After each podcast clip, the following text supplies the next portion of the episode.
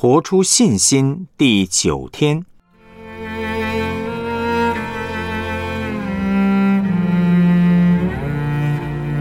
用上帝的眼光看人。雅各书二章十到十三节，因为凡遵守全律法的，只在一条上跌倒，他就是犯了众条。原来那说。不可奸淫的，也说不可杀人。你就是不奸淫却杀人，仍是成了犯律法的。你们既然要按使人自由的律法受审判，就该照着律法说话行事。因为那不怜悯人的，也要受无怜悯的审判。怜悯原是向审判夸胜。罗马书十二章二节。不要效法这个世界，只要心意更新而变化，叫你们查验何为上帝的善良、纯全、可喜悦的旨意。约翰福音八章三十二节：你们必晓得真理，真理必叫你们得以自由。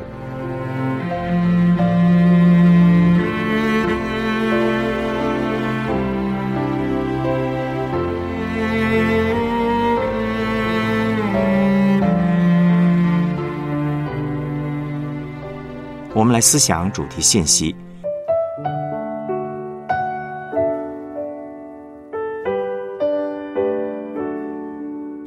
世俗就是按外貌看人，要能不世俗，就需要回到妥拉。像保罗说的：“不要效法这个世界，只要心意更新而变化，叫你们查验何为上帝的善良、纯全、可喜悦的旨意。”人看外貌，上帝看内心。雅各书讲到违背一条律法呢，就是违背众条律法。这是在讲什么呢？其实还是在面对按外貌看人这件事情。因为我们以为我们遵行大多数诫命就很好了，如果不小心犯了一条律法，那也就只是犯了一条。雅各却说，人犯了一条律法。就犯了所有的律法，就是得罪颁布律法的那位上帝。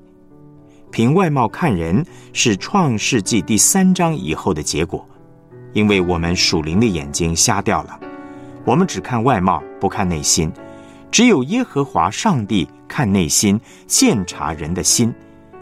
雅各说到律法的根本精神，说到人的内心，对于罪和律法。犹太人只看外表，认为外面没有犯什么罪，就算没有犯罪。耶稣却说，外面没有犯奸淫，不算真的没有犯奸淫。只要心里面犯奸淫，就是犯奸淫。犹太人说，真的杀人才算犯罪。耶稣却说，只要心里恨人，就是杀人。耶稣对律法跟罪看得非常重。律法的基本精神，雅各讲律法不是讲外面的律法，而是讲到律法最深的精神，是出于怜悯，是出于爱。所有律法基本的精神，最终呢都是爱上帝、爱人如己。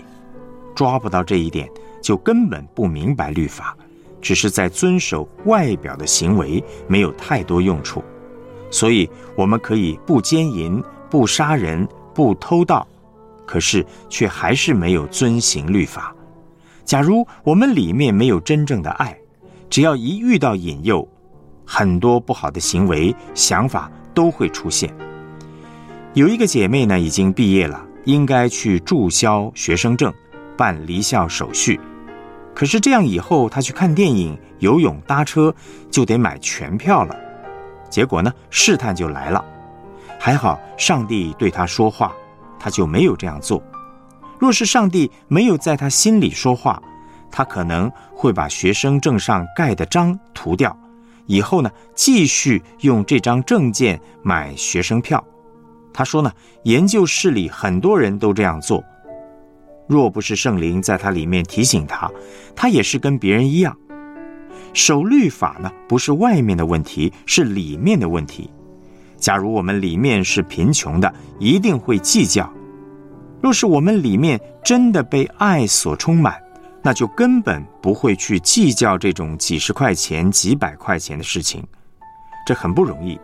唯有里面被上帝的爱所充满，得到饱足了以后呢，才有可能不会再犯罪。所以，真正全备的律法是基督让我们自由，因为耶稣说：“你们必晓得真理，真理必叫你们得以自由。”当我们弄通了人性，也真正认识上帝，在各方面都明白了以后，我们才会自由。活在上帝的爱里面，就不会活在惧怕中，不会在刑罚里，不会定罪自己、定罪别人，就有真正的自由。这就是使人自由的律法，有助检视内心的几个指标。律法要让我们回到上帝那边去，让我们得着全备的爱、全备的怜悯，可以完全自由。当我们说不要按外貌看人的时候，真正的意思是说，不要用人的想法、世界的想法、世俗的想法来看人事物。一个神学院老师说，要看一个人是否被圣灵充满，不是单看聚会时的状况，更是要去看他跟家人的关系，看他能不能爱家人，怎么对待他们。家是人最不能隐藏、最真实的地方。此外，要看他用钱的态度。只要看人怎么使用金钱，就可以看出这个人是不是被圣灵充满。看一个教会也是一样，光看聚会的人数，不能够真的认识这间教会。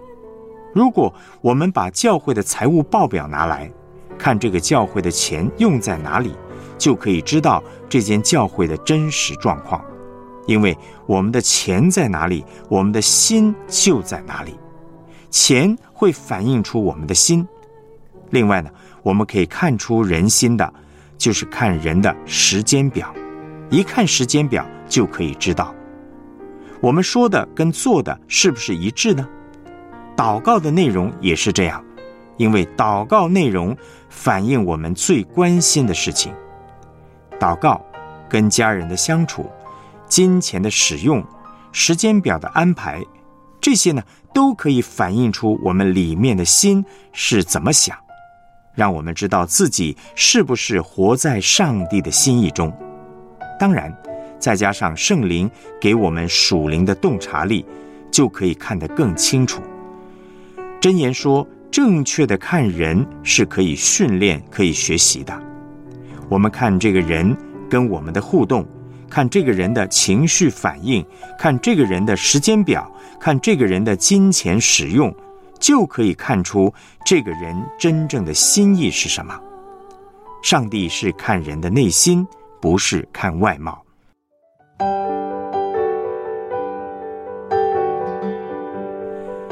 我们来思想两个问题。律法的基本精神是什么呢？耶稣与法利赛人对罪与律法的看法有何差别呢？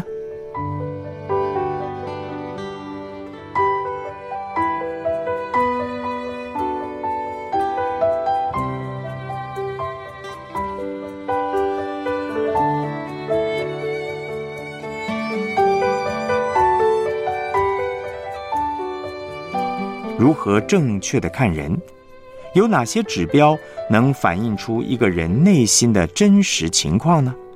这对你个人有何提醒？